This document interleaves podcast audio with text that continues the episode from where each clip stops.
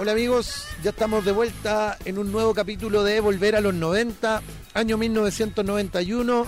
Nos acompaña hoy día un nuevo integrante del equipo, Marco Plaza. ¿Cómo está amigo? Muy bien, amigo Joel, Rodrigo, José, eh, agradecido por la invitación, ¿cierto? Esta es la primera vez que yo voy a estar acá acompañándolo, ¿cierto? Y mi humilde aporte va a ser el contexto histórico, los hechos históricos relevantes y también, ¿por qué no?, las anécdotas históricas que fueron ocurriendo durante cada uno de los años de la década de los 90. Es como una fusión entre Indiana Jones y el profesor Bandera. No, bien, Marco, Marco licenciado en profesor de historia y geografía y licenciado en educación. Y, estudiante de derecho, candidato. Tinterillo, Candidato a, a, ciencia jurídica. Todavía falta. Todavía El experto en la constitución que va a quedar. que nos va a funcionar. bienvenido, Marco. Muchas gracias. Reyes, ¿cómo estás, amigo? Hola, hola, amigos, ¿cómo están? Muy bien, muy contento y con mucha energía para iniciar este segundo capítulo de este podcast de Volver a los 90. Eh, Rodrigo. Bien, bien, pues aquí eh, preparando todo el material para que vamos a... Se viene bueno el capítulo, ¿no? Se viene bastante bueno, ahí tenemos a James Cameron, vamos a hablar un poco de videojuegos. En una palabra cada uno, ¿de qué va a hablar? En una palabra. Partamos, Rodrigo. Yo... En una palabra. Em, o en una frase mejor. Para que la gente se quede. Vanguardia. Vanguardia. Bien. Reyes. Hechos importantes. Ya. Conflictos militares. Y agradecimientos también usted. Y, conflictos y agradecimientos. Ojalá que no se olvide agradecer. Voy, no, a, voy a hacerte recordar que tienes que agradecer algo. Hay que agradecer siempre. Oye, entonces damos paso a, a este capítulo que se viene con todo. No se separe, escúchenos, compártanos también y siga a través de todas las redes sociales de Informate Serena.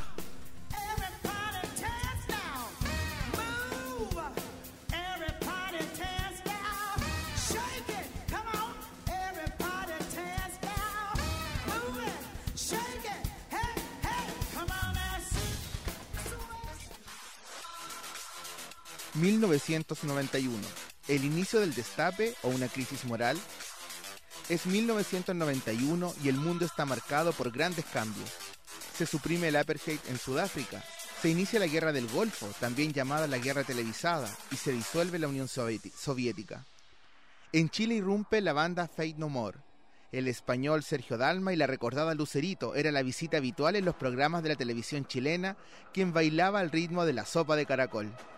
La Vicky y la Gaby representaban los estereotipos femeninos que imperaban en la época, y Carolina Reggie era la diva de la TV criolla. La muerte de Freddie Mercury fue un golpe para el mundo de la música. En 1991 el crecimiento del país había incrementado, llegando a ser el doble del resto de los países de Latinoamérica. La reforma laboral y tributaria fueron los cambios más visibles en este año. Sin embargo, la detención por sospecha incrementó el número de jóvenes que llegaban a las comisarías para después quedar libres.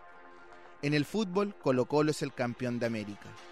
Sin embargo, es en 1991 cuando en cadena nacional el señor Patricio Elwin presenta las conclusiones entregadas por la Comisión Verdad y Reconciliación, quien investigó la violación a los derechos humanos que terminaron en muerte.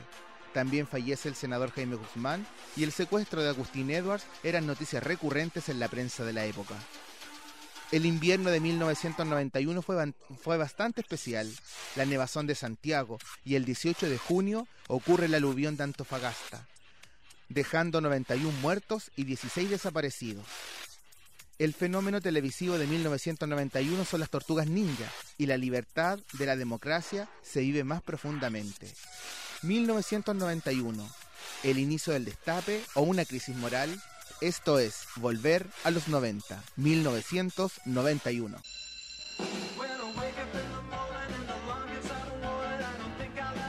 Salvado por la campana.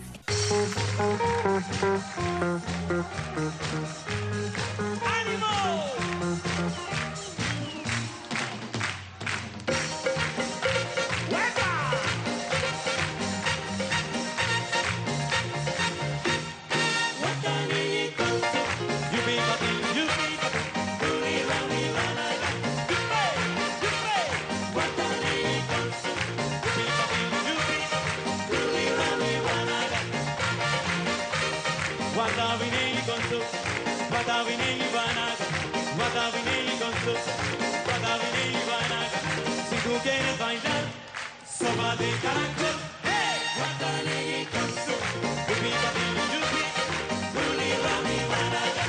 Hey, hey, Rami.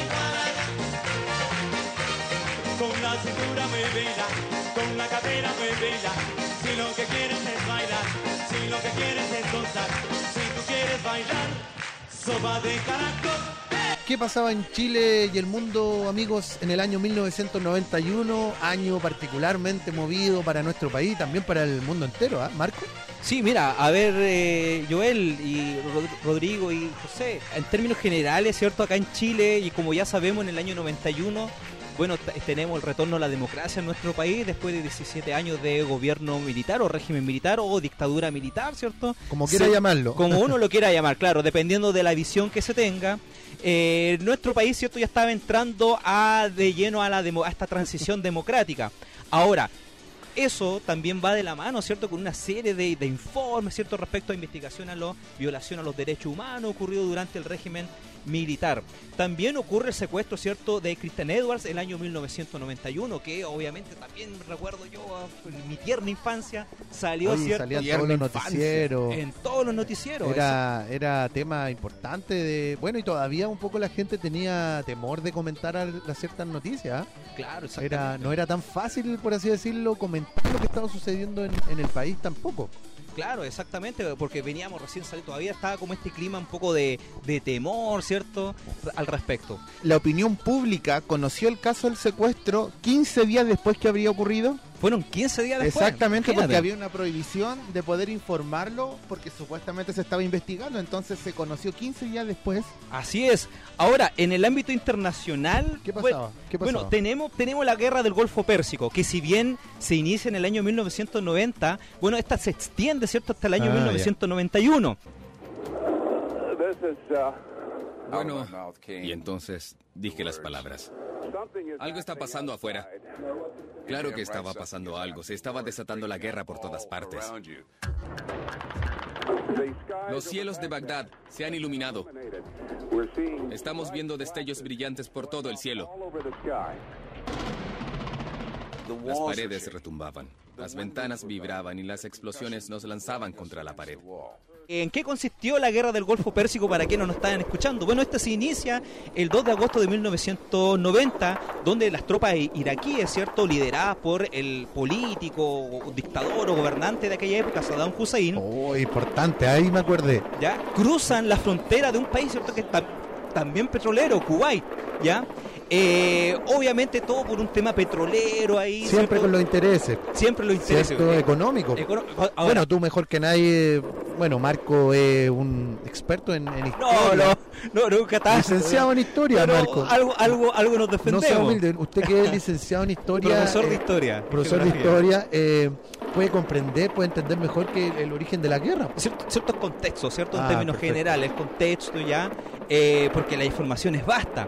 Ahora, ¿qué ocurrió, cierto, con esta invasión? A ver, en respuesta, ¿cierto?, a esta invasión aquí a Kuwait, ya el 16 de enero de 1991, una co- coalición de 34 países, ¿cierto?, obviamente lideradas por eh, el tío Sam de Estados Unidos, y bajo el mando de la ONU, ¿cierto?, inicia una campaña militar contra Irak, ¿cierto?, con la finalidad, ¿cierto?, de lograr que las el repliegue, ¿cierto?, de las tropas, tropas invasoras, ¿cierto?, en Kuwait. Yo siempre recuerdo cuando se hablan de los conflictos de Medio Oriente, una profesora que tuve en un universitario, ¿ah? Ya empezó a recordar gente Ah, que, yo me- que me conoce. acuerdo Oye, me, acuerdo que la profesora me, nos decía, chiquillos, si esos países exportaran papas, nadie estaría. Pendiente de ellos, Pendiente en la de guerra, ellos, no estarían claro, en guerra. No estarían en guerra, y es verdad. Y es verdad.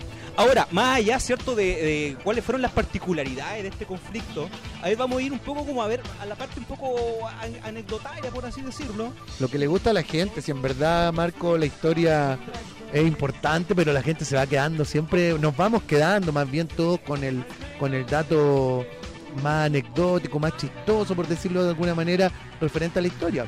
Exactamente. Ahora, hay que señalar, ¿cierto?, que las tropas militares tanques, la artillería, infantería, ¿cierto? De la ONU, liderado, ¿cierto? Por, también por Estados Unidos, eh, la, la- la capacidad militar era totalmente superior.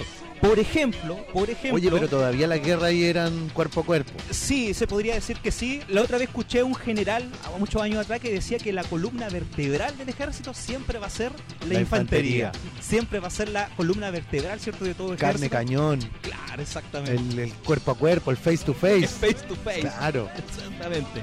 Ahora, solamente a modo de ejemplo, los carros de combate que usaba la ONU, ¿cierto? Y que gran parte de ellos era de Estados Unidos, tenían un, un tanque, ¿cierto? El M1A1 Braham. No sé si lo habré pronunciado bien, ¿cierto? Como nombre de virus. Que nos disculpen los generales que nos están escuchando. por favor, por favor. Ahora, ¿cuál era la parte? Imagínense en un combate, ¿cierto? Allá en Medio Oriente. Estos podían batir a los tanques enemigos Un calor adentro de ese tanque. A una distancia de ¿Cuántos grados de 3.000 calor? metros. ¿Cuánto, cuánto? 3.000 Oh. metros. O sea, cuando iban recién al encuentro, ellos ya podían ir derribando, ¿cierto? A las tropas enemigas. Por el otro lado, los iraquíes tenían unos tanques que solo, solamente podían batir al enemigo a 1800 metros. Ya. O sea, ustedes ya se imaginarán, ¿cierto? La masacre. la que masacre que fue eso. Eso a modo de ejemplo en términos de, de combate, Claro. ¿cierto? Pero tenemos otra anécdota. Eh, me imagino, no sé, Rodrigo, José o tú, Joel, han escuchado hablar de la chicholina. Claro. Y ahora, ¿qué tiene que ver acá la chicholina, cierto? Mira. En la guerra del Golfo Pérsico. Y aquí encontré algunos datos bastante interesantes. Aparte, y creo que fue diputada, ¿o no? Fue diputada. Ya hay una como una estrella ya en, en Italia. Cuando estaba a punto de comenzar la guerra, Leona Staller, o Staller, no sé cómo se pronuncia bien, No, lo dijo bien. La de las dos maneras. más conocida como la Chicholina, ofreció, ofreció una noche de placer a. Saddam Hussein a cambio de lograr la paz en Medio Oriente. Sacrificada a la chiquilla. Una mujer occidental, ¿cierto? Sacrificándose, ¿cierto? Por, Por la paz común. mundial, por el bien Bueno, común. eso me hace recordar hace unas teletonas atrás. Había una escort muy conocida acá en Chile que también ofreció 27 horas de amor y todo lo que recaudaba era para precisamente ir en apoyo de la Teletón. Así que siempre se agradecen esos, Esos tipos de esos esfuerzos, gestos, esos esfuerzos. Oye, pero Saddam Ah. picó o no picó? Mira, eh, ¿Qué mira, dice la historia? mira, a ver, Saddam Hussein tuvo do- dos esposas, ¿cierto? Tuvo hijos. A ver, no sé- digamos. eh, claro, exactamente. La votó Rafael Cavada estando ahí. Mire, podemos decir, chiquillos, que no se concretó el encuentro.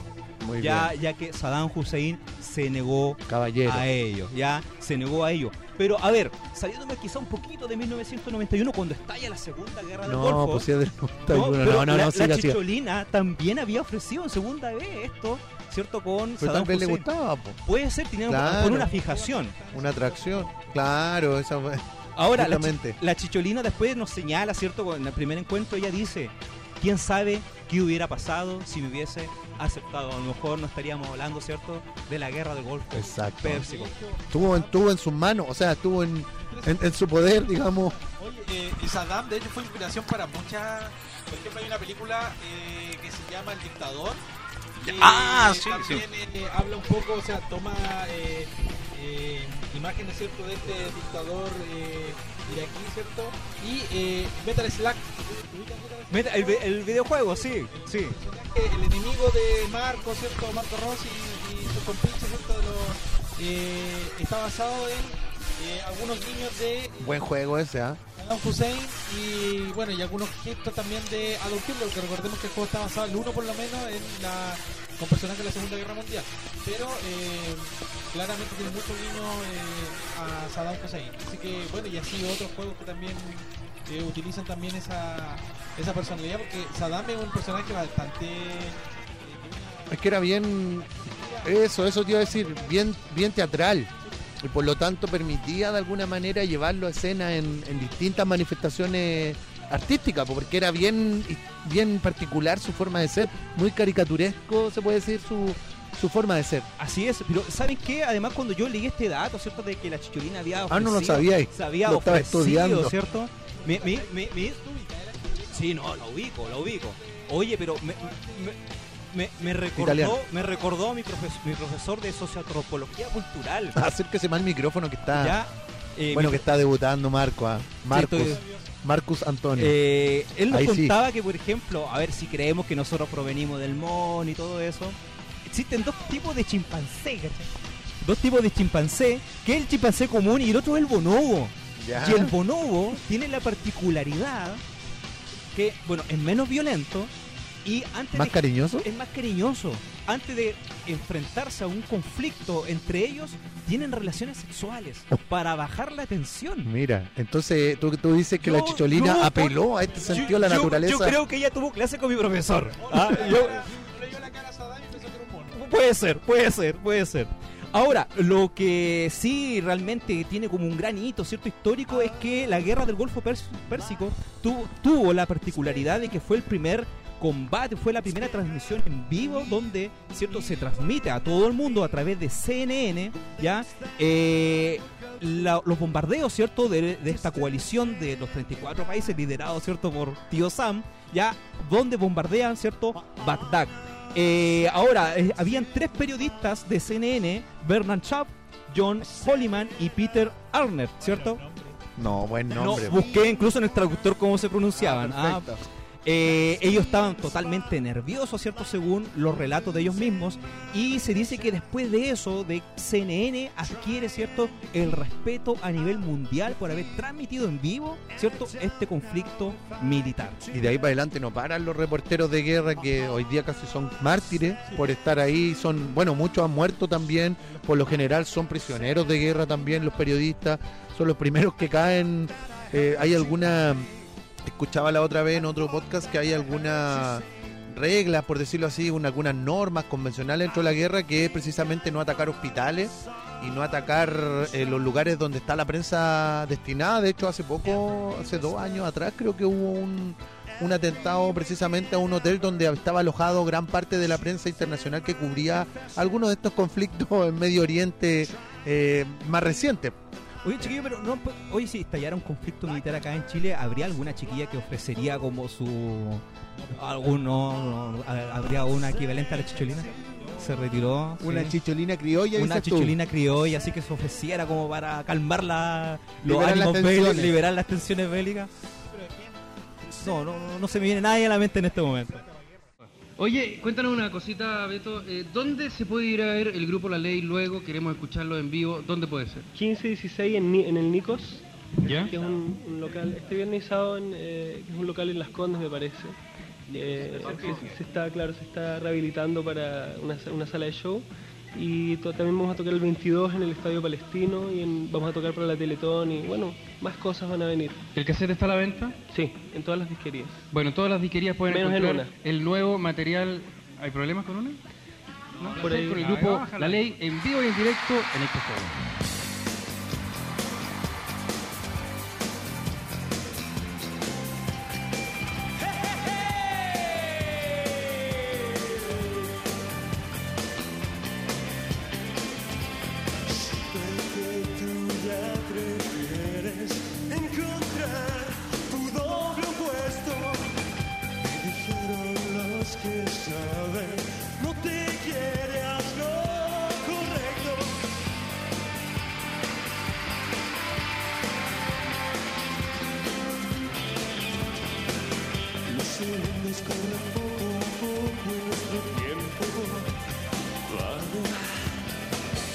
Es cuestión que ya te pongas a pensar.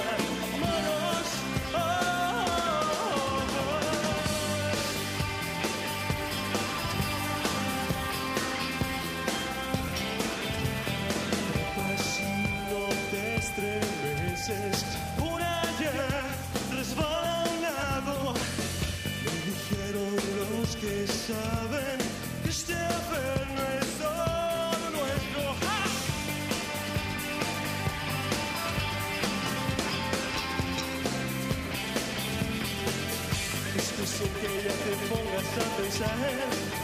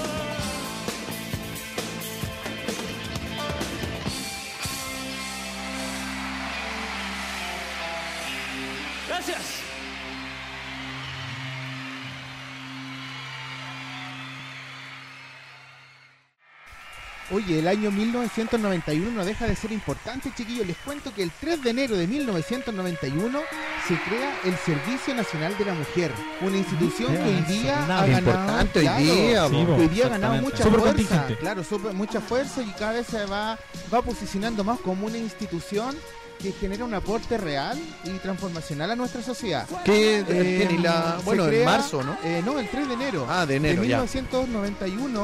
1991 eh, se crea en Chile el Servicio Nacional de la Mujer con la finalidad de promover la igualdad de los derechos entre hombres y mujeres. Su tema más importante hasta la actualidad es el ingreso igual entre hombres y mujeres sin comparación alguna. Oye, O hoy sea, día que, ya estamos hablando de un ministerio, ¿cierto? sí, que, que fue claro, creado en el no, gobierno de, Michelle De Bachelet. Michelle-. Verónica Michelle Bachelet. sí. Ya, Verónica, Verónica Michelle Bachelet. Bachelet. sí, Verónica Verónica En ese gobierno fue creado el- lo que fue este primer Servicio Nacional de la Mujer. Que es un tema sumamente eh, actual y que podríamos cuestionar si es que han habido avance o no. Sí, pues complejo. Yo, bueno, el, el- el- de hecho, el- Aquí hay que tener cuidado con lo que Sí, uno no, no, no, dice. pero- sí, cuidado, cuidado. recordando, por ejemplo, Mejor callar. en ese periodo, eh, el mismo, eh, la mujer como... eh, eh, como persona independiente, ¿cierto? Porque ahora estoy rememor- me rememorando un poco. Oh, ahora estás cuidando tus estoy palabras. viendo eh, capítulos de los 80, la Ya, ya, sí. 13, y muestran más o menos la evolución de lo que tú hablas, José. Claramente al principio muestran a la mujer solamente dueña de casa, ¿cierto? Ahí cuidando a la familia y todo, y posteriormente la mujer sale a ejercer su labor, ¿cierto? A trabajar, eh, siendo un eh, pilar fundamental también en la familia. Entonces, en ese periodo, como dices tú, ya empieza a darle importancia el hecho de tener igualdad entre hombres y mujeres, ya que tengan el derecho también de trabajar, ¿cierto? De ganar las mismas lucas. Entonces estamos hablando hace harto rato ya, pues se ha, avanzado yo creo que poco, sí. Ha, se ha avanzado harto poco. Yo siento que es complejo porque eh, en cualquiera, cuando se habla de este tipo de discusiones, está este, ¿cierto? Mm. Cuando tú decías como en, en- ton de broma, ¿cierto? Cuidado con lo que va a decir. Creo que toda la gente está muy sensible, tanto hombres como mujeres, De- con respecto sí, al tema. exactamente. Entonces, yo creo que eso nos falta avanzar. Seamos capaces de eh, expresar nuestra opinión y que en ningún momento eh, se tergiversen las palabras, ¿cierto? Te malinterpreten, porque siempre está ahí el, el miedo a que tú puedas decir algo y esté ofendiendo al, al al lado. Exacto. Entonces es complejo. Yo creo que en eso tenemos que todavía avanzar, Avanzar. harto, tanto hombres como mujeres. El presidente y el secretario de la Comisión Verdad y Reconciliación ponen en manos de su excelencia el presidente de la República el informe con sus conclusiones.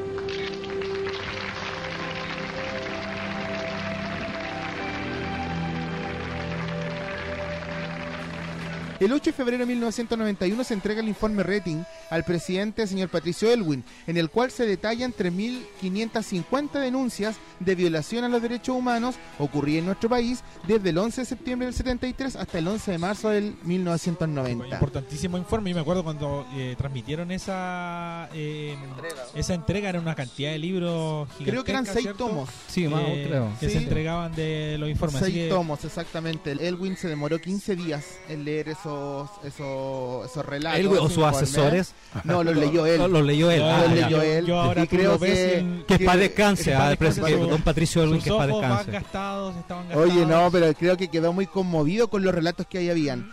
en mi calidad de presidente de la República, a asumir la representación de la nación entera para en su nombre pedir perdón a los familiares de las víctimas.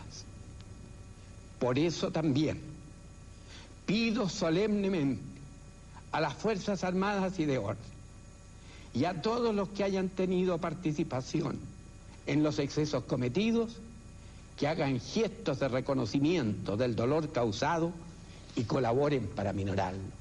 ¿Qué más pasaba, Mira, Reyes? también otro evento importante ocurre en abril del 1991, es cuando se asesina cierto el senador eh, Jaime Guzmán, que fue una noticia bastante eh, comentada por los medios y también causó eh, gran división en el país, porque justamente veníamos, eh, este evento también causó mucha más división en nuestro país. De hecho, Jaime, Jaime, Jaime, Jaime Guzmán era considerado. Jaime. Guzmán eh, era considerado, considerado, El ¿cierto? cerebro. e ideólogo, ¿cierto? El cerebro de todo el, el sector político al cual él representaba. Físicamente, también lo reconoce. físicamente reconoce. no muy, muy dotado. Físicamente no muy dotado. Hay que decir las cosas como Ten- son. Tenía hartos perritos, creo. Perritos, perritos chiquititos. No vamos a hablar de la vida sexual de nada, de eso no interesa. Pero estábamos solamente hablando de su Pero que el tipo era muy pro inteligente. Era Oye, inteligente. pero debe haber sido una fecha, claro, sumamente polémica, me imagino, no lo recuerdo yo la verdad eh, como noticia, pero debe haber sido bastante impactante porque como dice José,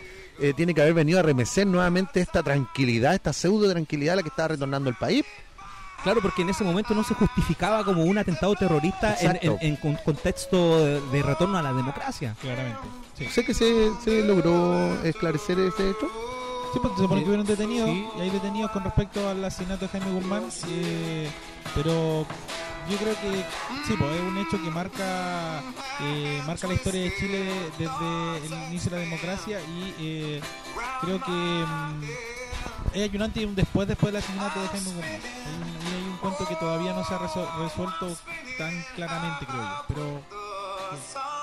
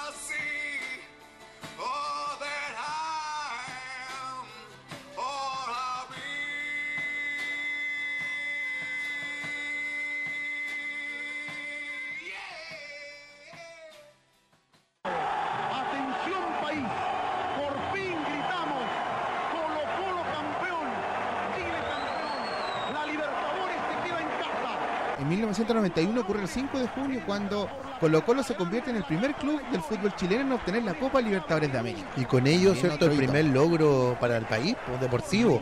Nada. Deportivo porque, porque Chile venía de un tercer lugar en un mundial organizado por Chile. Sí, pues, de ser la- 62. No, 62. pero, pero, 62. eh, Pero antes de eso, Antes de eso fuimos elegidos la, la bandera más bonita del mundo. no, eso es mito. Y el himno nacional Eso es un hermoso. mito, nadie sabe dónde está, es un mito urbano. No, si fue hecho ¿Dónde? en Versalles. Yo pensaba que era la marsellesa, me han dicho No, que no, no, no. ganó, Es men- por, ganó el himno nacional Pero han por una escuchado nota. el himno de Bolivia.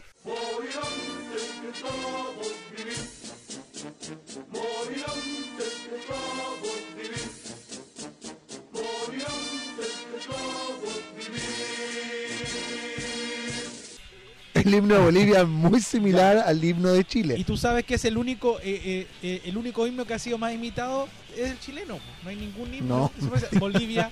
No, porque fue el mismo creador el que después se fue a Bolivia a hacer el, el himno y trabajó por allá. Oye, Es como Hans Zimmer, el compositor de Gladiador. Oye, pero volviendo al, al tema del, del 5 de junio del 91, que es una fecha bien mar- importante para los deportistas y para el, para el país, en verdad, porque el primer hito, el primer logro deportivo donde Chile destaca, ¿cierto?, a nivel internacional, eh, con un 3 a 0 a Olimpia, Paraguay, en la final, el 5 de junio, 3 a 0 le vence, vence Colo Colo a este equipo. Pero antes de eso hay varias anécdotas bien relevantes y bien interesantes que marcan un poco esta, esta jornada. Fíjate que en el país, eh, posterior a este a este gran triunfo deportivo eh, la, la crónica periodística recoge que en el país lamentablemente hubieron 10 muertos a raíz de, lo- de los festejos 10 muertos 135 heridos en distintas ciudades en esta, en esta fiesta que se prolongó por largas eh, horas cierto de la noche hasta el otro día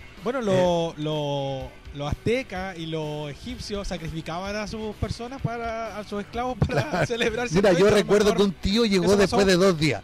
Un tío llegó después, Después de dos dos días. días. Y la se per- fue la celebración. ¿En qué No, se fue, no, llegó bien, pero claro que se fue y no volvió después de dos días. ¿Y lo hubieron, recibieron? hubieron 300 detenidos en el país. 300. Claro, porque algunos se pasaron, principalmente por estado de ebriedad. Ah, principalmente ya, por pero- estado de ebriedad, que en Ah, ese nada. tiempo Justificable, justificable. en ese tiempo era bastante bastante como eh, común que a los curaditos se lo llevara detenido, po, Sí. ¿cierto? Por pero claramente ahí eran muchos los festejos. Eh, recuerdo también la anécdota de un, de un gran amigo, ¿cierto? Eh, que debe estar escuchando nuestro podcast, que nos contaba que él en Santiago tomó un camión, se subió, lo mandaron a comprar Coca-Cola y pasaron celebrando y se subió un camión.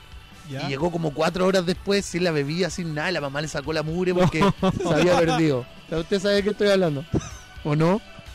Sí. Bueno, si Bueno, no está escuchando sí. va a saber. Oye, otra, otra, otro detalle importante es que después de este triunfo, el presidente Elwin recibe a Colo Colo en, en la moneda, ¿ya? Y cuenta el preparador físico entonces, el señor Oyarzún, que él eh, había votado por el no, que su candidato siempre fue Elwin, eh, muy político, ¿cierto? Muy silenciosamente va y le dice al edecán si lo deja saludar directamente al presidente. Entonces él pasa, accede y le entrega de regalo su medalla. Esta anécdota sola fue conocida hace un par de años. No tenía Ya idea, estaba ya. muy en silencio porque claramente era también eh, un poco eh, tapada, por decirlo de alguna manera, para que no le dijeran, oye, ¿por qué regalaste la, la medalla? Pues entonces él se la regala, Elwin muy humildemente le dice que no, eh, y él insiste. Finalmente el presidente accede y se queda con esta medalla de, de campeón Y fue enterrado de- con esa medalla. de América. Don Patricio. Otro dato importante. Profesor de Derecho Administrativo, don Patricio Alwin. con medalla También de la abogado. Libertadores. Oye, ¿conocen al Coca Mendoza? Ah, el- sí, o por Ya. supuesto, por supuesto. Insignia- El, el, De los el- tallarines. el- el come fideo. Claro, el, el- la insignia de, viviente del, Sí, del de Colo. Colo Colo. Colo. Bueno, fíjate que Coca Mendoza sufrió una luxación de hombro esa noche en el partido y tuvo que ser, eh, digamos, cambiado en el, en el partido. Fue un cambio ahí. Eh, y el Coca Mendoza fue llevado a la clínica.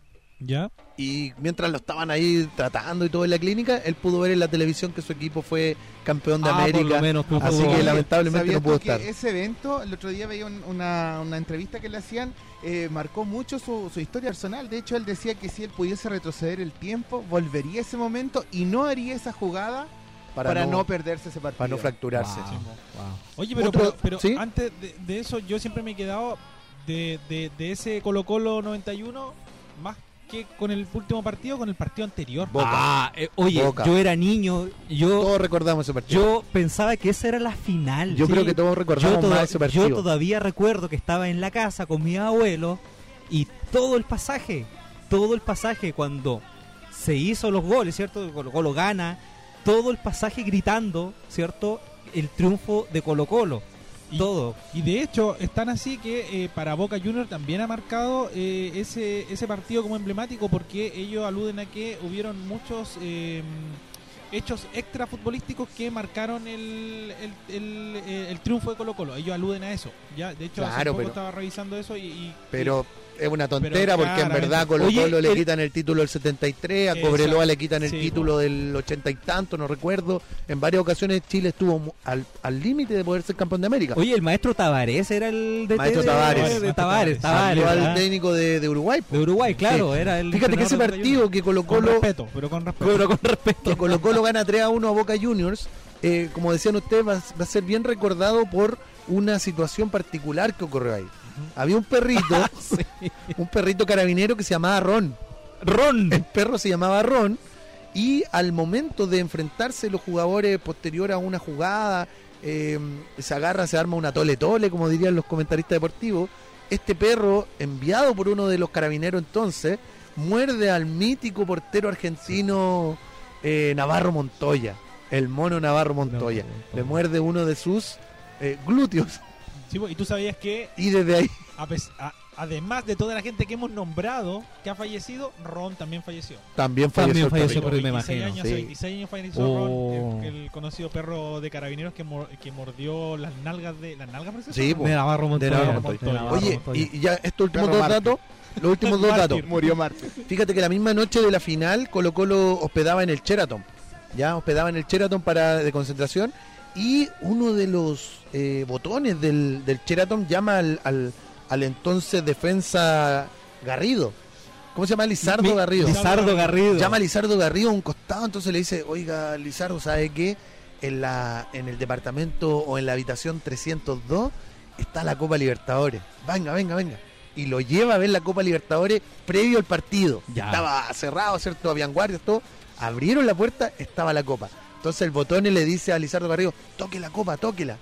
Y el Lizardo Garrido le dice, no, nunca se toca una Copa si no la has ganado. Oh, y se va del lugar. ya, se va Ya, del Lo que para los futboleros y caballeros dirían que es real eh, lo que sucede cuando tú la tocas y pierdes la O- final. Oye, inclusive en el alto, bueno, eh, estamos hablando aquí de equipos, ¿cierto? Los mejores de América, ¿cierto? Y, y incluso a nivel internacional, a pesar del alto rendimiento, también el tema de las cábalas es muy potente. muy importante, Muy importante, muy potente.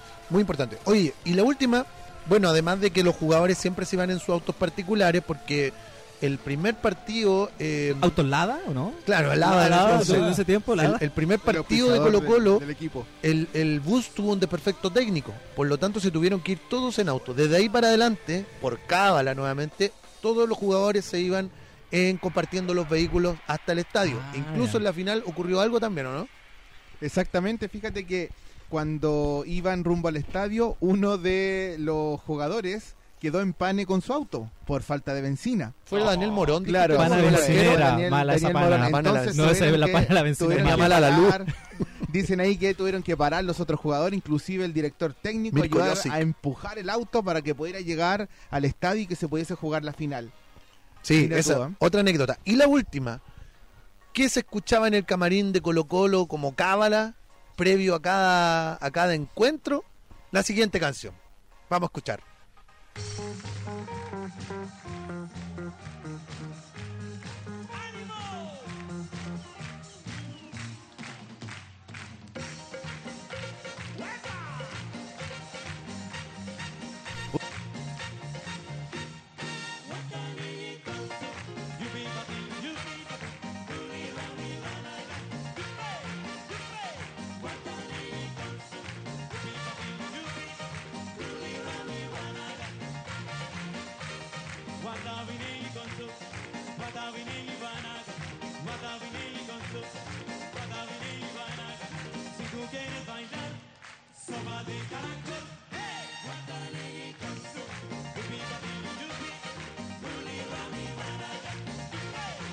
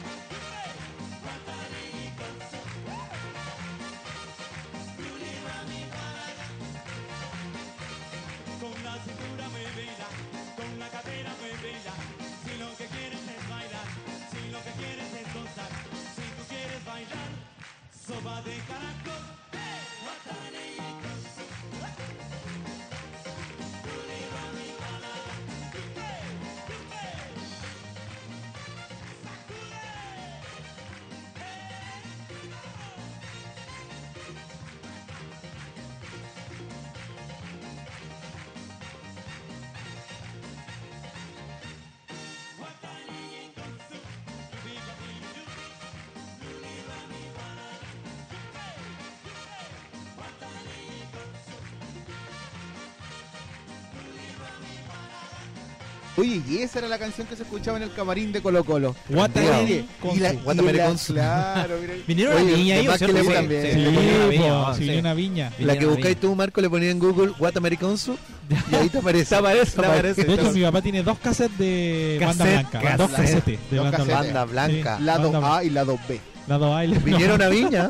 Sí. Vinieron a Viña Sí, también. Creo que ese año. Creo sí. que el mismo año, si Ese era. año, un sí, hit. la Bueno, rompieron. Ay, no, Ahí no, en el ni camarín. después. Oye, ¿y qué otra música sería la, la que causó furor en Bueno, esa en, época? en ese tiempo hay eh, hartos mus- grupos musicales que yo creo que ustedes deben recordar. A ver, Deben a ver, por ejemplo. Brian Adams con Sí, su tema bueno. de la película Robin Hood, eh, Everything I Do, ¿Quién no bailó ese lento? ¿cierto? De Brian Adams. ¿O que- no? ¿La conocís, Marco? Yo bailado lento, ah, bailado Claro, lento. Hoy, pero ya no se tocan. Que vuelvan los lentos. Que vuelvan los lentos hace un año atrás. Eh, Marky Mark and the Funky Punch con Good Vibration. El, act- el actual actor, eh, Mark Wahlberg, ¿cierto? Que la otra vez comentado sobre Mark Wahlberg, que era hermano de este tipo de Danny Wahlberg, de los, back- de los New Kids on the Block. No, de los Tate No, de los New the New Block. Ya, y este cabro, como era, tuvo dos, dos meses preso, el hermano ya no, no hallaba qué Ah, hacer. estuvo privado de libertad. Sí, era No, era desordenado. Entonces le dijo al, al manager que por favor lo metiera en el grupo, pero como el cabro no enganchaba, dijo, ¿sabes qué? Le vamos a hacer una vida aparte a este cabro. ¿Ya? Y le inventó un grupo, ¿ya? De Funky Punch y lo hizo rapero. ¿Ya? Y Good Vibration fue su éxito del 91, One Hit Wonder, ya de, de ese tiempo. Después trabajó, hizo unos dos o tres discos más, hasta que llegó al cine eh, con una película que se llama Boogie Nights, donde hace de un actor porno. eh, en la cual logró eh, ser eh, bastante respetado por su actuación. De hecho, una actuación bastante sólida. Y eh, bueno, él ha hecho muchas películas, los Transformers, ¿cierto? Uy, pero el hombre se reinventó Sí, totalmente. Francotirador. Y eh, estuvo nominado al Oscar por eh, esta película El Infiltrado, cuando trabaja con eh, de Scorsese, donde trabaja eh, DiCaprio también. Eh, no sé si ustedes la, la ubican esa película. ¿Ya? Bueno, eh, Mark Wahlberg entonces, Mark y Mark, a él detesta que le recuerden eso. Así que, Su paso por la música. Sí, el 91, Wahlberg. Y eh, bueno, Nirvana con Smell Like Teen Spirit también, el grunge ahí ya posicionándose firme en los, en los rankings en 1991. En los 90, pues si finalmente los 90 es del grunge. Sí. Y, de Seattle, de todos los grupos eh, ahí. R.E.M. con Losing My Religion. También un clásico. Un éxito, de hecho ganó premio MTV de ese año como mejor video. Y aquí en Latinoamérica Un video que es como oscurito, ¿cierto? Como a la oscura, como en esta sepia, ¿o no? Está en una habitación. Sí, pues, Losing My Religion, sí. Eh, eh, y aquí en Latinoamérica eh, tenemos a... Aquí con este yo creo que el Marco se debe acordar. A ver, Eh, ¿cuál? También volviendo a los temas los lentos en Latinoamérica, Sergio Dalma con Bailar Pegado. Bailar Oh, Ídolo de Bam Bam. Sí, pues, Ídolo, ídolo. Bam Bam de- Zamorano en Viva el Lunes cantándole a Kenita Larraín. Oye, también fue canción de una de una novela chilena, ¿o no? Marrón glacé, ¿o no? Pero no sé si No, era no, era era otra, era otra. Pero también Sí, era... Sergio Dalma, También sí, era 90 y tanto, ya vamos a recordar. Sergio Dalma. Sí, porque en esos años, pues, no, después vamos a hablar de las películas y la, la Sí. teleserie. Pero, y otro tema, otro tema musical que también fue hito, que también vino a Viña, también como eh, Sopa de Caracol, ¿cierto? Que vino a Viña, lo comía.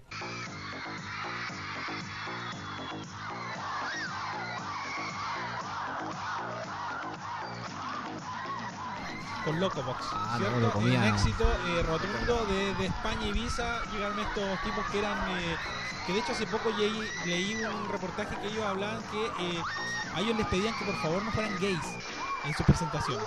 ¿Ya? Ah, lo, e- lo eran.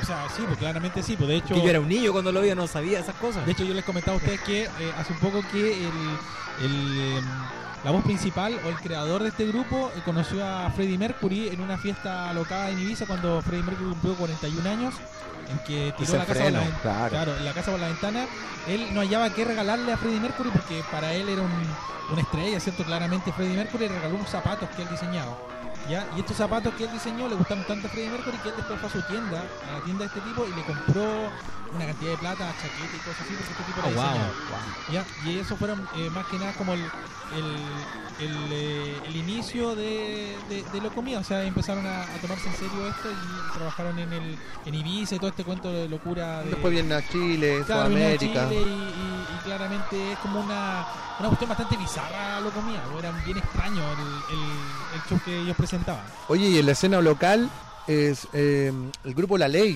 Sí, pues, Lanza su disco Doble Opuesto. Beto Cuevas, un cantante que venía de Estados Unidos. Beto Cuevas llegó a Chile y eh, conoció a los integrantes de la ley y él, eh, de Fue el, hecho, me- el último me a integrarse, recuerdo- ¿o no? Claro, el primer tema que tenía más popular era Angel de Angel, sí. Rolling Stone, que tocaban... Todavía siempre la tocaban Sí, después pues, en sus de shows. Sí, Sí. era un clásico. Los tres que después se ponen de moda, ¿cierto? Y, o- perdón, digo La Ley.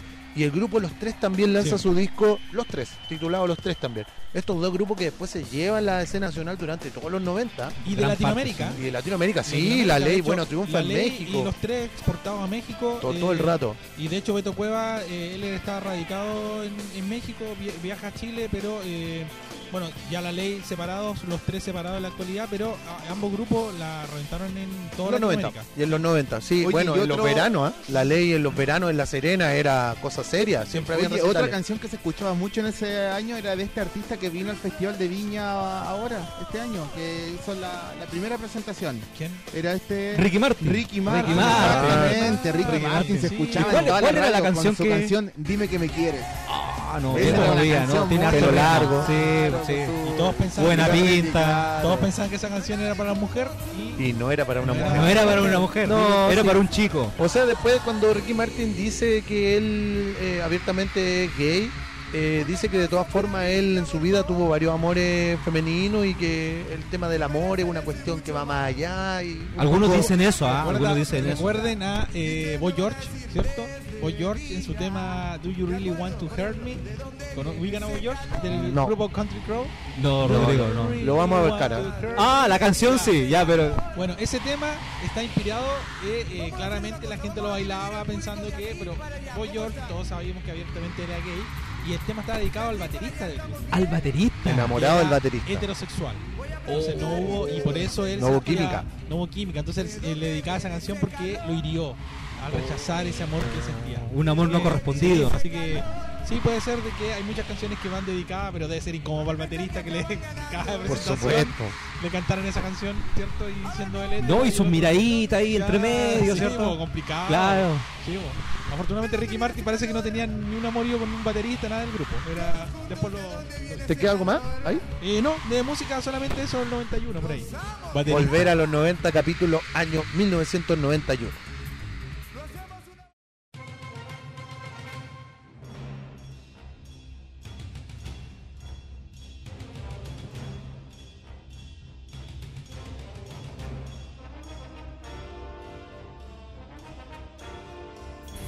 Bien, en el 91 entonces también fue un año eh, muy fructífero para las películas, sobre todo para las películas de ciencia ficción, ¿ya? Eh, pero ciencia ficción segundas partes. Por ejemplo, Chucky 2, ¿ya? Ese muñeco diabólico que hasta ahora... ¿Quién no lo ha visto? que hasta ahora está siendo utilizado como elemento de publicidad y de merchandising porque volvieron a sacar eh, un remake de la, de la clásica. Remake pero- del remake. Claro, un remake del remake. De hecho, ahora el Chucky es como un robot, un muñeco como... no sé, Un cyborg. Sí, una cosa así, pero Ah, sigue siendo el mismo eh, muñeco que, que todos recordamos. Eh, salió Robocop niños. 2. ¿Cuál? Robo- Robocop 2. Robocop Esa 2, sí me po. acuerdo. Ya, po, pero esa película de hecho tiene algo súper importante y muy extraño que muy, muy poca gente debe saber. Que el guionista de la película es Frank Miller.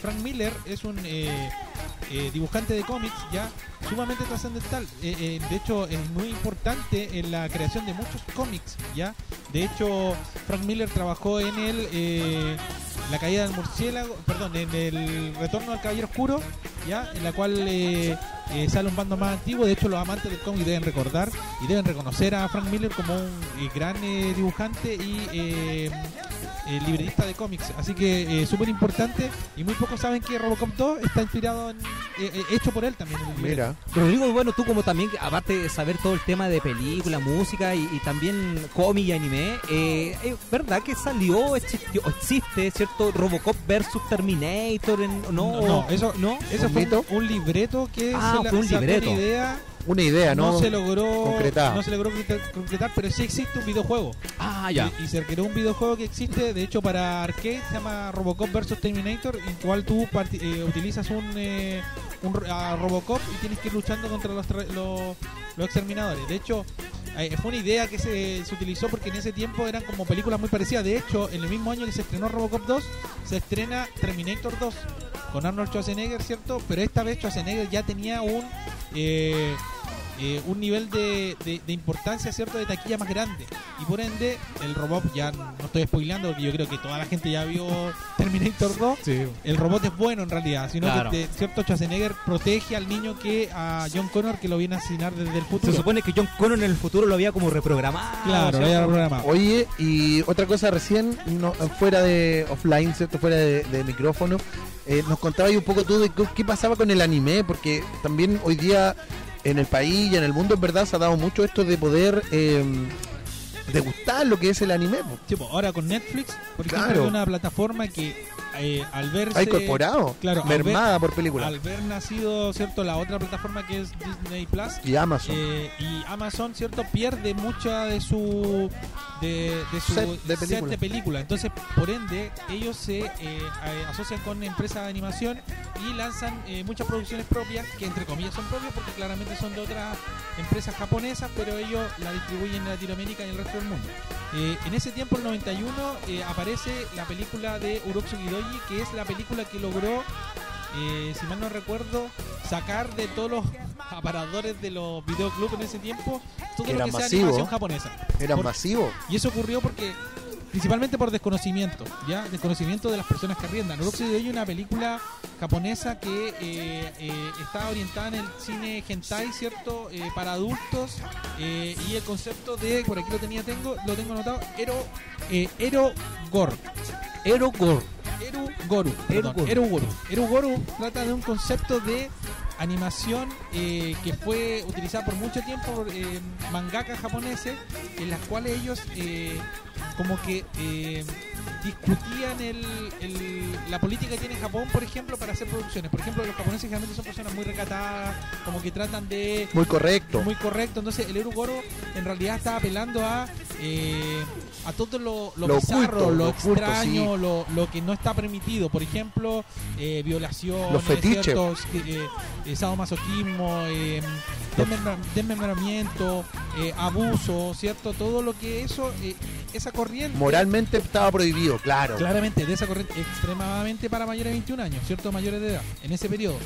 Y estas películas empezaron a llegar a Chile desde la corriente de Dragon Ball. Entonces, le- eh, Dragon Ball, los Caballeros del Zodíaco, y se Dragon a- Ball año 86.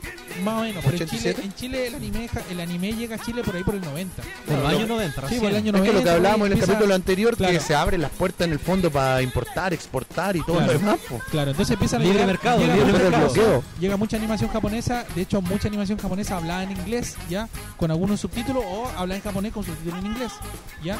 Y esta se arrendaba en los videoclubs de manera muy eh, libre, ¿cierto? Y entre esas animaciones estaba Uroxi Kidoji y ocurrió en Santiago una persona arrendó esta película pensando que era de monos Infantil. animados, se la presenta a su hijo pensando que era de Dragon Ball o de alguna otra cosa y cuando la está viendo se da cuenta de que su hijo está viendo una película en que un monstruo con tentáculos Que es está para adultos. está violando a una mujer, por ejemplo. Que era para adultos. Claramente. Entonces esto provocó que Carabineros de Chile fuese a todas las empresas, a Oye, en ese tiempo Carabinero era de negro. y ¿Te acordáis? La requisara Juanita, llegó la Juanita ahí de claro, negro.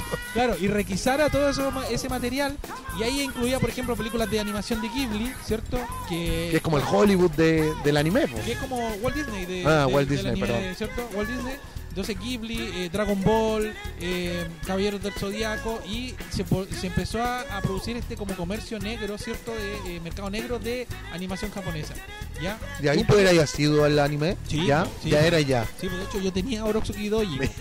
Yo tenía Oye, de hecho, está, de hecho está hasta en YouTube. Sí, en pues, YouTube, si es que, otra es que de hecho, eh, bueno, estamos hablando de 1991, Claro, entonces claro. claramente la mentalidad distinta. O sea, de hecho, ¿cuánto habrá durado ese bloqueo? Un par de años, porque ya estamos pensando que el ni- 98, ni 96 siquiera, ya. Ni siquiera un par de años. Yo, recuerdo que esta, este, eh, esta- este proceso de requisar material duró un par de meses, tres, cuatro meses. Además, que ¿qué pasa en un país cuando empiezan a prohibir algo? Este, Se se, crea el más- ¿Qué mercado pasa? negro, mercado ¿Y qué negro. pasa con eso? se, masi- Se masifica, se masifica. Si prohibimos un libro, ¿qué pasa? Claro. También Hoy nada. si el, tema, el tema es que hay que regularlo. Oye, Exacto. y, y en ese periodo también se fueron series como 3x3 Ojos. Oh, yo la vi, muy buena. Esa serie Hunter, 3x3 Ojo es una de las buena.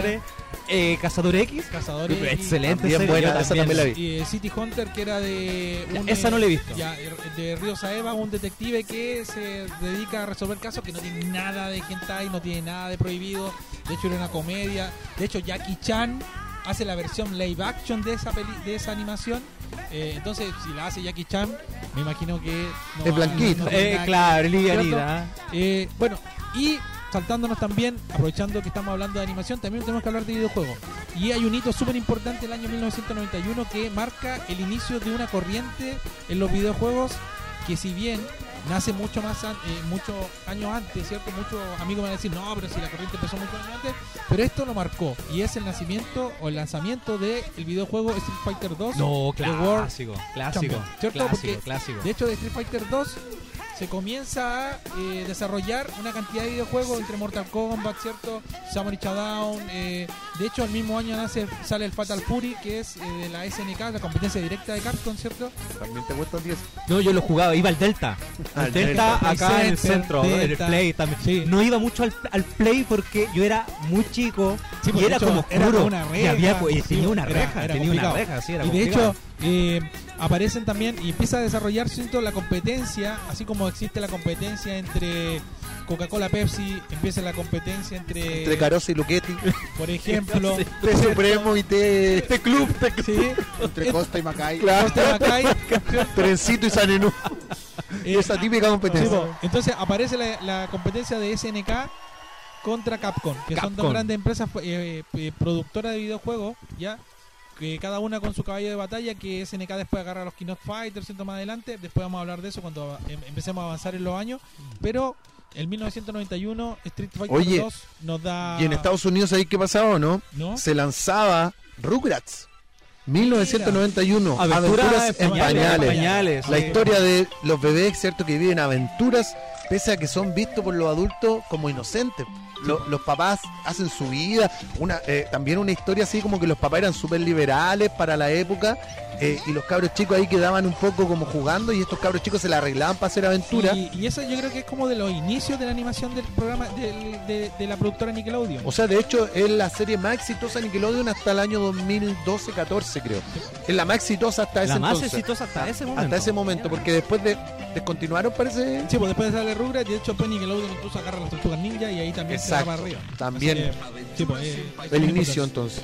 Oye, Oye, y en Chile también hubo una, un estreno bastante importante que fue la película hispano-chilena La Frontera, del director eh, Ricardo Larraín, que cuenta la historia justamente del exilio eh, que vivió una persona en nuestro país. Y esta película es galardonada con un premio Goya eh, con la- bajo la categoría de mejor película extranjera de habla hispana. Súper interesante eso porque, de hecho, Chile, Chile- el cine, chileno, Chile. Ah, el cine chileno, eh, en un periodo, en ese periodo de los 90 se caracterizaba mucho por eh, eh, aludir a temas políticos. No, eh, muy pocas películas que aludían a otros. Creo que eh, y que, que hayan tenido tanto éxito. Recordemos que eh, yo, por ejemplo, eh, el Rumpi con sus películas más adelante, ¿cierto? Empiezan ya a cambiar 2000, un poco, 90 y tantos. empieza a cambiar un un poco la corriente y se empiezan a desarrollar claro, otro tipo de cine con otro tipo de. pero de ¿sabes tema. ¿sabéis cuál fue la película ganadora del Oscar? ¿En en ese ese año? año. ¿Cuál? El 19 de octubre fue escogida la película, la mejor película del año 1991 y la mejor banda sonora también, Danza con Lobos, protagonizada por Kevin, Kevin Costner. Costner. Director, mejor director también Kevin Costner. ¿Sí? Él mismo Ah, mira. la dirigió. Sí, pues Fíjate que esta película se trataba de un militar, de un militar eh, posterior a la guerra civil en, en Estados Unidos, ¿Ya? un militar que lo que intenta es hacerse amigo de un lobo. ¿Para qué? Para poder cautivarlo, para poder hacerse cercano y que los Sioux, ¿cierto? Estos indígenas Claro, de eh, allá, de allá. de propio allá, de allá. ¿cierto? De propio de ese lugar, Sí. eh, crean en esta persona y de esa manera poder acercarse a ellos. Ah, ya. Tiene que ver con eso, ¿ya? Una historia bien interesante, ¿tú la viste, Rodrigo? Sí, porque, sí, de hecho es una película bastante larga. ¿Larga, Es sí? larga. Yo recuerdo que acá la dieron en el canal 13. Ah, no, yo la vi original. No, yo la vi en el canal 13. ¿no? En la tres partes, ¿o no? tele blanco y negro. Y en tres partes, pues lunes, martes y miércoles, Cuando daban eh, cine en su casa, creo que era. Ah, No me acuerdo muy 16 bien. horas. No me acuerdo, no me acuerdo 16 muy bien. No me acuerdo Sí, muy y bien. de hecho, por ejemplo, eh, bueno, Kevin Costner, de hecho, protagonizó, ha protagonizado muchas películas. El Eh, su- guardaespaldas Su, su gran éxito, su gran éxito fue esta.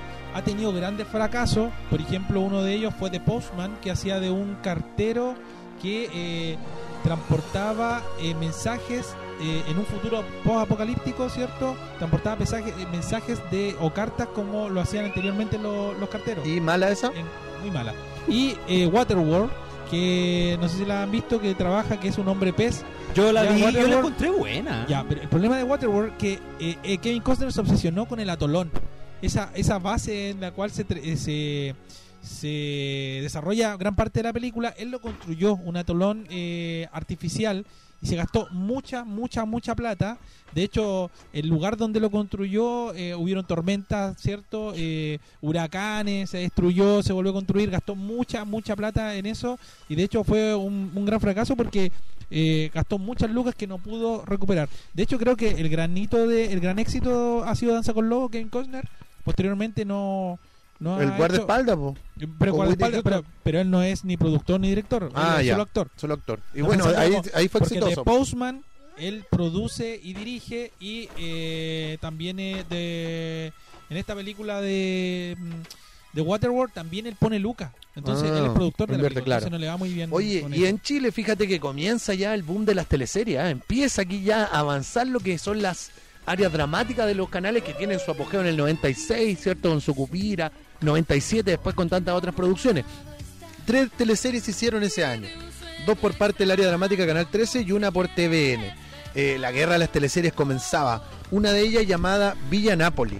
Canal Villa 13. Napoli, Villa yo no, Yo no- no la recuerdo. Yo Sí, tampoco me acuerdo, sí, yo sí, no me acuerdo. Indianápolis. Sí, sí, sí. TVN, por su parte, lanzaba Volver a empezar. Volver a empezar. Volver a empezar. Vamos a poner ahí de fondo la, la musiquita para que de- del, del intro para que después la gente. No, yo, yo y no Villa recuerdo. El concepto de los condominios.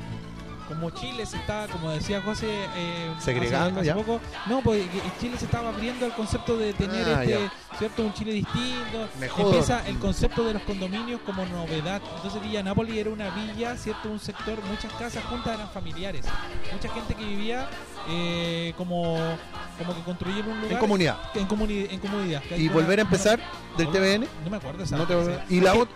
No me acuerdo mucho porque TVN como que no... Hubo un tiempo que TVN tuvo un bajón que claramente, como decís tú, empezó a agarrar de nuevo público con su cupira porque Canal 13 mucho tiempo la Ganó. llevó con las teleseries. Mira, de hecho, el mismo año, Canal 13 lanza la teleserie Ellas por Ellas. Tampoco, Esa no. trabaja- Yo esa- ella tampoco por me ella acuerdo parece que de eso. trabajaba Bastián Bodenhofer. Puede que, ser, que ¿no? eran los, los protagonistas, yo por lo que yo Sí. recuerdo, justo a Carolina Rey, ¿cierto? Que eran como los... Claro. Los Oye, rostros ahí de las Eso pasaba entonces en el área dramática, en las películas, en el cine, el mundo, ¿cierto? Y por supuesto acá en nuestro país.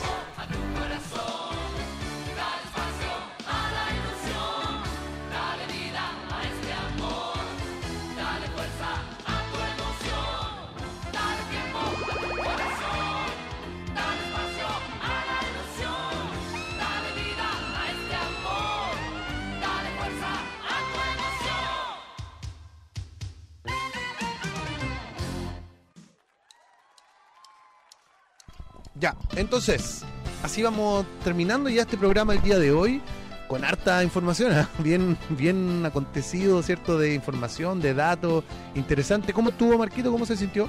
Mira, eh, chiquillo, yo, bueno, primera vez que estoy acá acompañándola a ustedes y, bueno, bastante agradecido por la invitación, ¿cierto? Por, por invitarme acá a, a compartir con ustedes, ¿cierto?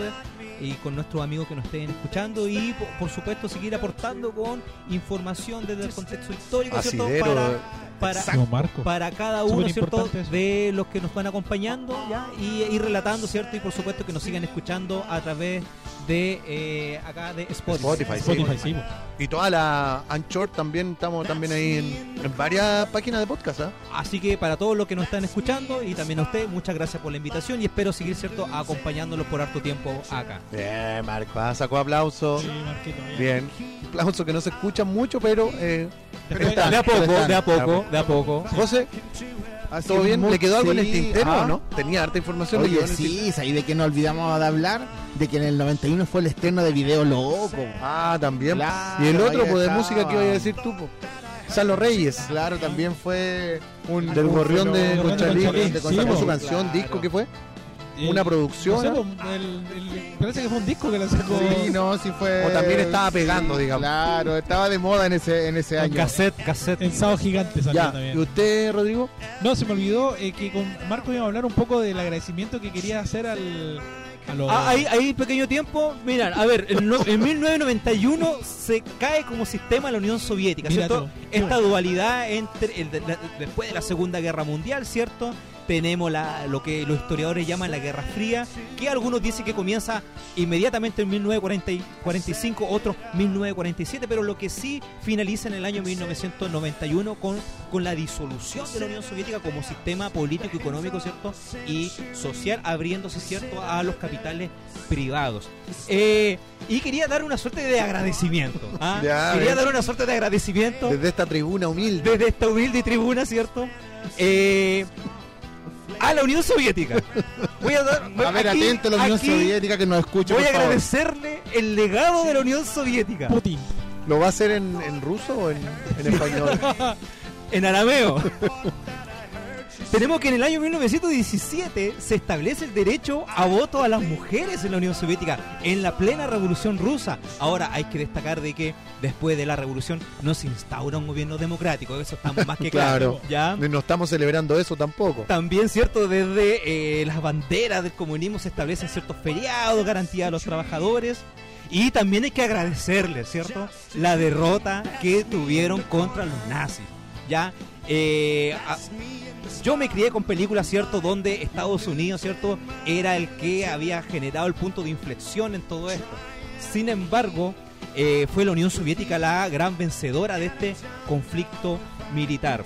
También tenemos algunos inventos, ¿cierto? La AK-47, mandaron Ah, la AK-47. Mira, tan, tan bullado ahora en la actualidad, la K-47. La AK-47 que creo que hasta en los videojuegos, tú Rodrigo que eres experto en videojuegos, aparece, ¿cierto? El Call of Sí, Duty, ya. Sí, pues. Hecho, Medallo de honor, yo que rifle bastante práctico. Sí, y práctico y práctico. Utilizado Tenemos utilizado. mundo, sí. También tenemos que lanzaron el primer satélite, ¿cierto?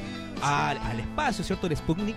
Y también tenemos que lanzan al primer hombre a la- a- al espacio, Yuri Gagarin, el primer hombre que orbita, ¿cierto? Nuestro planeta. Bueno, y varios perros también. pues. para allá voy, para allá voy. Y también una mujer, Valentina Tereskova. ¿Cómo ¿ya? para allá voy? Estoy hablando que lanzaron perros. Para allá, pero también lanzaron el primer perro. Ahora, siempre se dice, ah, lanzaron el perrito, lanzaron el monito, pero esos animalitos nunca más volvieron. Volvieron, sí, pues, la perra Laika, Laika se llama la perra. Nunca más Nunca volvió. volvió Laika. Nunca más. Triste muerte, ¿cierto? Para esos animalitos en pos del avance Pobre de Laika. la ciencia.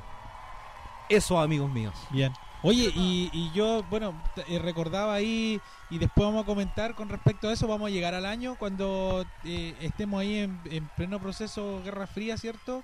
Eh, también hablando de, de, lo- de los rusos, cuando recordemos a eh, Rocky 4.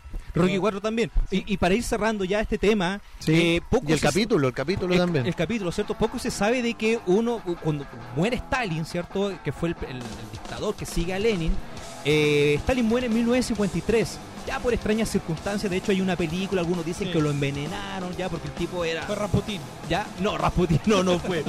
y asume Nikita Khrushchev, o Khrushchev, ¿ya? Y Nikita Khrushchev fue el primer líder soviético que va a una gira a Estados Unidos. Mira. Y él reclamó, tuvo un reclamo, porque él quería conocer Disney y no lo dejaron. No lo llevaron. No lo llevaron. ¿Por qué? Porque supuestamente no, No estaba estaban el las ratón. con- no estaba el ratón, no Las estaban las condiciones condiciones de seguridad. de seguridad, pero fue el gran evento. Presidente de aquella época, ¿cierto? Era Eisenhower, ya que había sido un general, ¿cierto? Durante la Segunda Guerra Mundial. Saludos entonces a todos los amigos de Rusia que nos están escuchando. Gracias a la Unión Soviética. A Lola Melnik que también que está en sintonía. A Vladimir Putin que nos está escuchando. Sí, probablemente debe estar ahí en el registro del Donald, por favor, no te enojes. en el Big Data de los rusos. arriba de su oso. Tú dijiste Unión Soviética y salió ya en el Big Data de, los de los rusos. Ya Te están estamos, ya investigando. están investigando, Pero tú le estás tirando flores, así que por lo menos. Agradecimientos a la UR desde acá. Ya, amigos, terminamos entonces este capítulo Volver a los 90, capítulo año 1991. Chau. Chao. Chao, chao.